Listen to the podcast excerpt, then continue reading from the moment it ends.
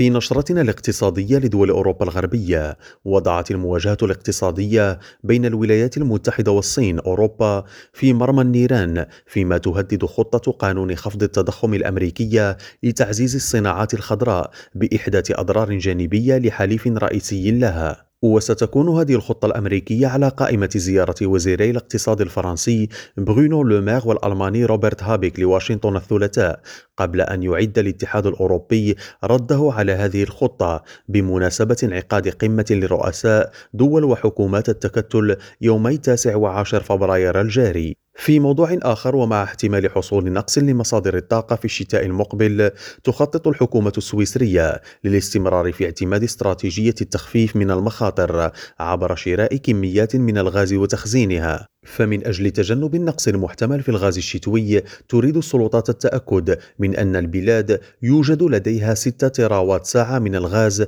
في المخزونات الاحتياطية بالبلدان المجاورة. إبراهيم الجمالي ريم راديو بروكسل.